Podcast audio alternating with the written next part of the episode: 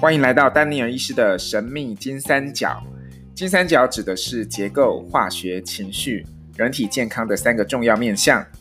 推荐好书：我的痛为什么不会好？PRP 增生疗法医师教你重启超人的修复力。王伟全医师著，各大实体网络书店均售，一定要看哦。这是一个快乐讨论整合医学的频道，频道内容不止传统医学，有时也涵盖中医、功能医学、自然医学。预防医学，甚至部分的另类医学，请斟酌参考。如有疑问，应询问您的专业医师。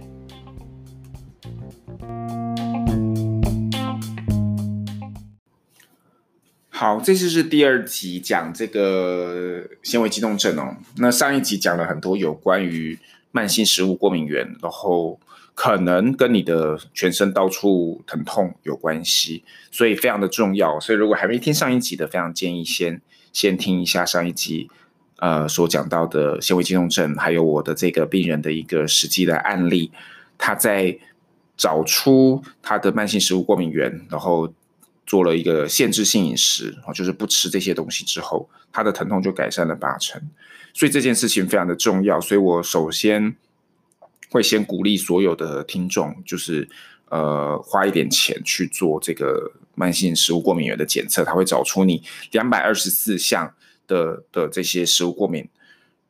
然后你就会知道你呃未来的至少三五年你该怎么吃，该怎么吃，就哪些东西该吃，哪些东西不该吃，好，哪些东西会引起到你一些身体的免疫反应。OK，那我为什么会想要讲纤维肌痛症啊？其实是因为在刚好这个礼拜，就不知道为什么大家转了非常多的。纤维肌痛症的病人给我，因为纤维肌痛症真的是算是疼痛治疗来讲的难症啊，然后难病啊，因为因为它没有一个确确切的诊断嘛，你在结构上找不找不出什么特别的问题啊，所以你也没办法叫他打，你也没办法打针或干嘛，然后吃那个药，利瑞卡或其他止痛药，药物都有限，或者是有些病人他就不爱吃，哦，他就觉得那个那个治标不治本或是怎么样，所以转给转过来给我这边的话，就是会。找出一些原因，好，找出一些原因。那我觉得原因里面最重要的就是食物过敏原，所以第一个我一定会验一个东西叫 IgG，好，然后我用 IgG 这个数值如果很高来说服这个病人做慢性食物过敏原的检测。但是就算不高，我也蛮希望所有人都有机会来做一下的。OK，那慢性呃不是纤维肌痛症啦，OK，好，纤维肌痛症会。在近几年其实也蛮有名的，就是因为 Lady Gaga 哈，因为 Lady Gaga 她她有一段好像自白一样，就说她在她纪录片里面就说她饱受纤维肌痛症所苦这样子哈。那纤维肌痛症就是一个散在性的、全身性的，或者叫弥漫性的疼痛。好，那呃，日本有。呃，这个其实在我的书里面都有了哈。刚刚讲慢性食物过敏原，跟现在讲纤维肌痛症，在我的书第一百八十二页哈，这一段其实会有专门的探讨。那 Podcast 的话，我当然也会提供一些书里面呃没有讲到的内容哦，所以但是都可以相互辉映哦。那这一段我书里面有提到，就是说日本的纤维肌痛症学会哦，其实有统计三千五百四十一人，所以算是蛮大量的哈。找了这么多的纤维肌痛症的病人来看，他们有哪些共同的症状？第一名就是广泛性的疼痛，第二名就是口干眼干，这就是为什么它会被认为跟一些自体免疫疾病有关，因为很多自体免疫疾病也会口干眼干哦，干眼症啊等等。然后第三个就是关节痛，第四个是忧郁症，忧郁哈，再来再来是失眠，再来是肠躁症。所以很多人会一直拉肚子哦，很多纤维肌痛症的人其实是是肚子肠胃很有问题的，所以跟免疫很有关系啊。其实，好，再来是肌肉紧绷，再来是膀胱过动，再来是倦呃倦怠感。OK，好，那当然在药物治疗是目前治疗纤维肌痛症的主流啦。哈，那物理治疗方面其实也有一些方式可以配合，包括电疗啊、热敷啊，甚至。比较积极一点的会做水疗，水疗对纤维肌痛症也也有帮助。再来就是一些运动治疗，好，包括一些运动训练、心肺复健、心肺的训练，哈，其实对纤维肌痛症是蛮有帮助的。好，那当然除除非你有很明显的痛点的时候，在那个痛点上面直接做一些注射或打针或按摩，当然也会有暂时的缓解症状的作用。那嗯，以我大家会问，那为什么大家都不这样做就好哈？然后我们现在就是会转转介给我，或者说其他的一些功能医学的医师去找出一些别的原因哦，就是因为纤维肌痛症其实非常的复杂，然后它只是一个诊，它的这个诊断是完全依据症状的，是找不到一个特别的原因的。原因就是因为它的原因很多，然后现在只能就是大家。看各自找到什么，像我刚刚说的慢性食物过敏原那个病人，他找到之后不吃之后症状就改善了八成以上。那是不是每个病人都这么神奇？其实没有，我必须老实说，就是没有。那那那所以不是每一个人他的纤维肌痛症都是因为食物过敏造成的。那那还有什么可能别的原因呢？那我们就可以做，就是有很多其实有很多专家学者在做这方面的研究啦。譬如说，第一个找到的就是。我们发现纤维肌痛症大部分是女生，她的女男比大约是九比一，就是纤维肌痛症里面有九成都是女生。那这件事情就很值得玩味啦。那那会不会跟荷尔蒙有关？对不对？所以，嗯，的确，的确，在功能医学来讲，就会去抽荷尔蒙。好，如果他的这个黄黄体素，就我们会有看一个叫做 P4E2 的比例，哈，就是你的黄体素跟呃雌雌二醇的这个比例。如果过高的话，啊过过低的话，哈过低的话，通常也是代表，呃会容易身体发炎、疼痛，产生很多疼痛的物质，哈，这是非常非常非常常见的一个现象了，哈。尤其是如果这个病人来跟我讲说他 MC 来的时候症状会更严重，我就会更怀疑这个问题，就是他的纤维肌痛症可能跟他的，呃，跟他的荷尔蒙有关，或者说他说是在生孩子之后才开始有这些症状。哦，等等，这都表示是跟荷尔蒙有关，对不对？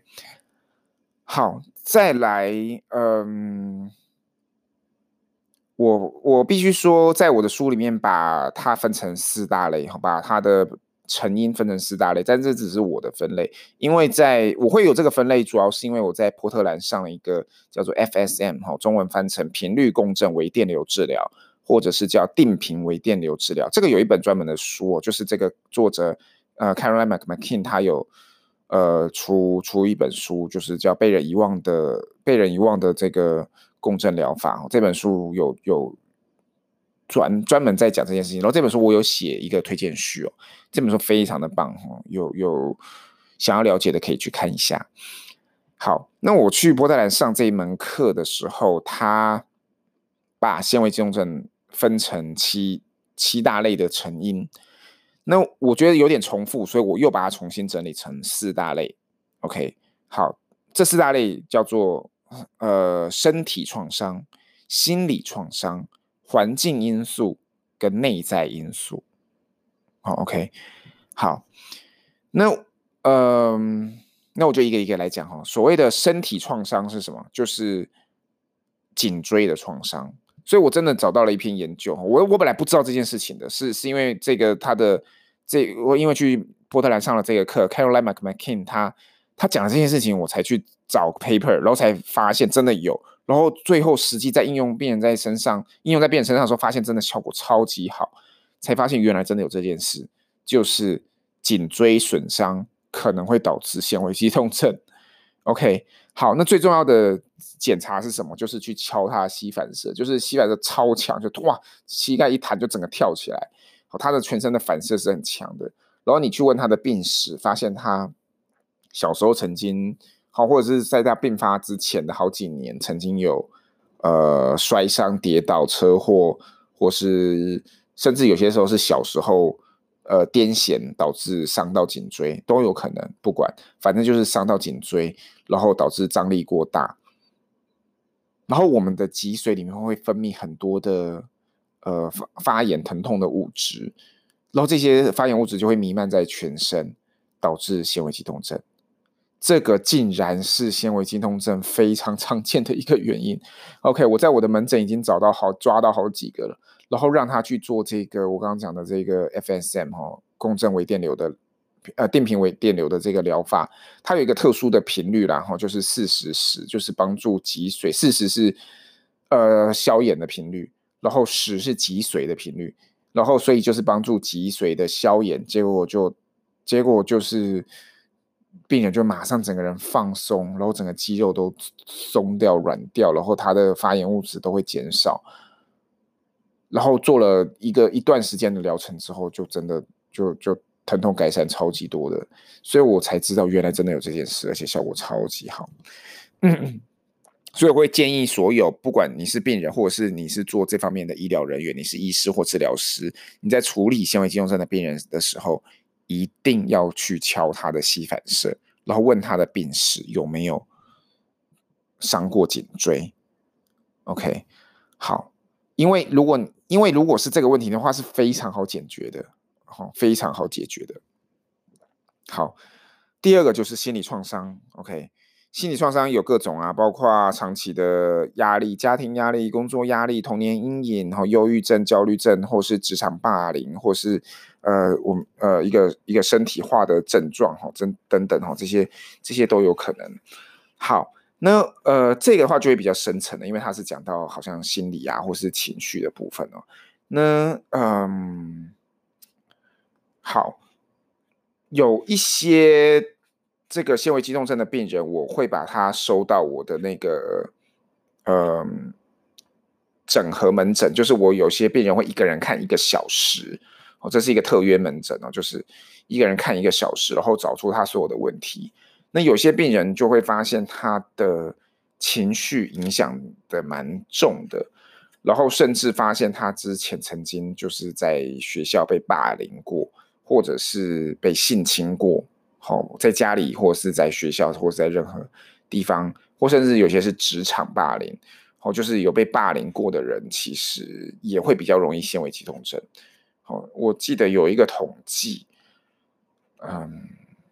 就是四呃，我记得是四分之一的人啦，就是呃有被，就是四分，就是有被，就是纤维肌痛症的人有四分之一其实是之前小时候曾经有过性侵或霸凌这样的一个病史的，有一个这样的历史的哈。那那我自己是觉得可能不止四分之一啦，因为因为我自己的感觉是，目前转到我这边的纤维肌痛症的病人几乎全部都有。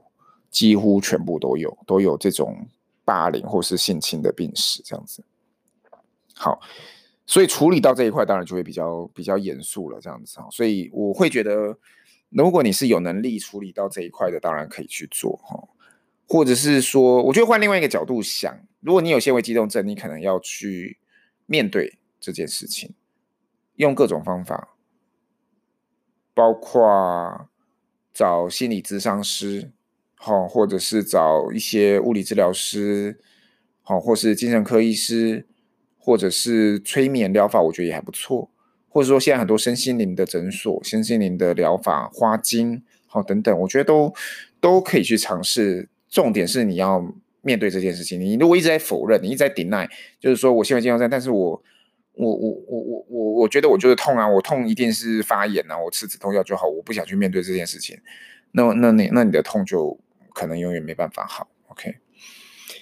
好，第三个是环境因素，环境因素就是刚刚讲的各种毒素，所以刚刚讲的慢性食物过敏原，或者是重金属哈，各种毒物哈，呃，微生物感染啊，肤质，甚至有一些研究发现代糖跟味精哦都会引起纤维肌痛症，都跟纤维肌痛症有关，然后会加剧他们的症状。好，所以一些人工的制品，当然就就第一个一定是要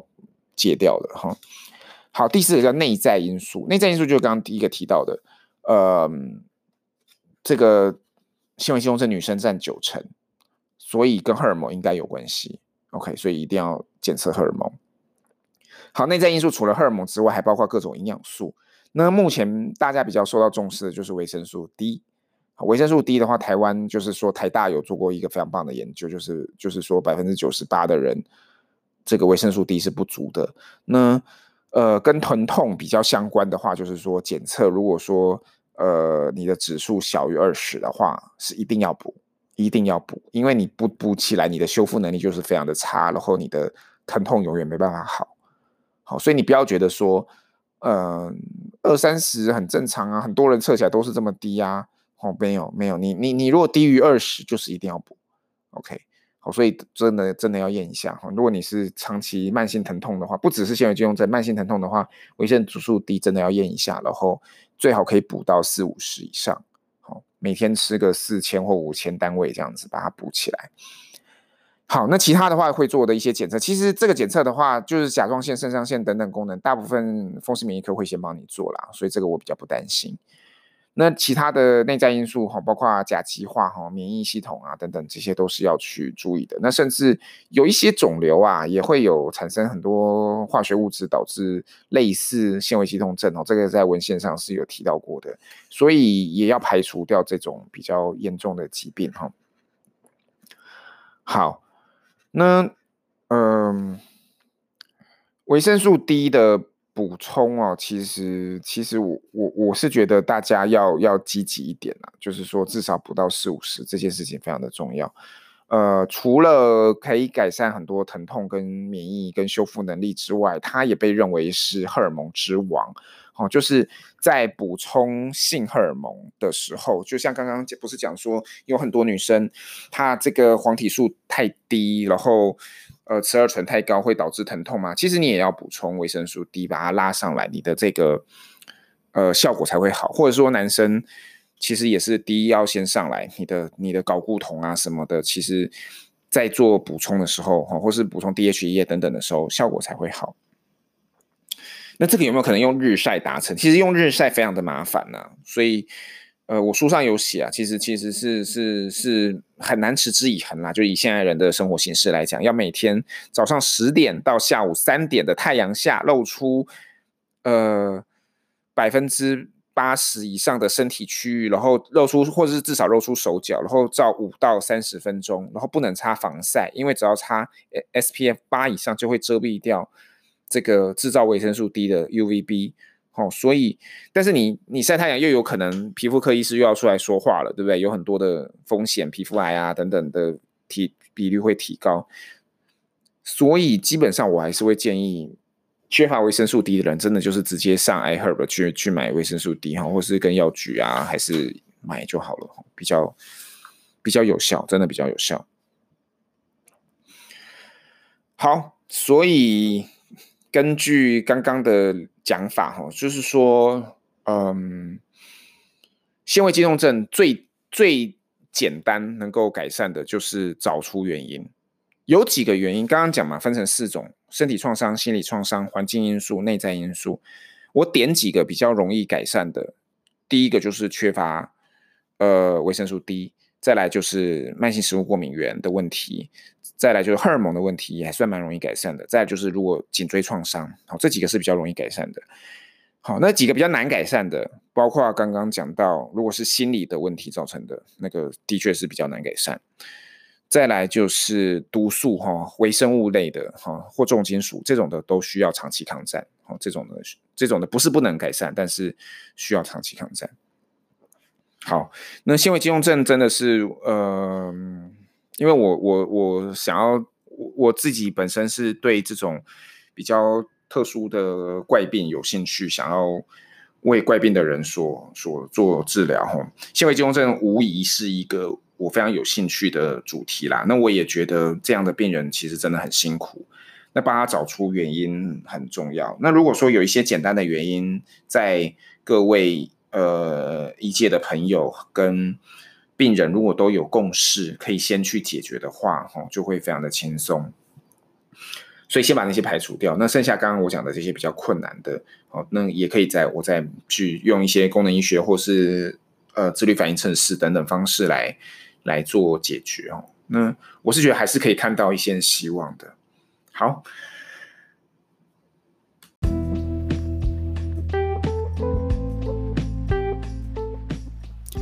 感谢您今天的收听，喜欢我的频道，记得订阅、留言、点赞、分享给你所有的朋友。丹尼尔的神秘金三角，我们下次见。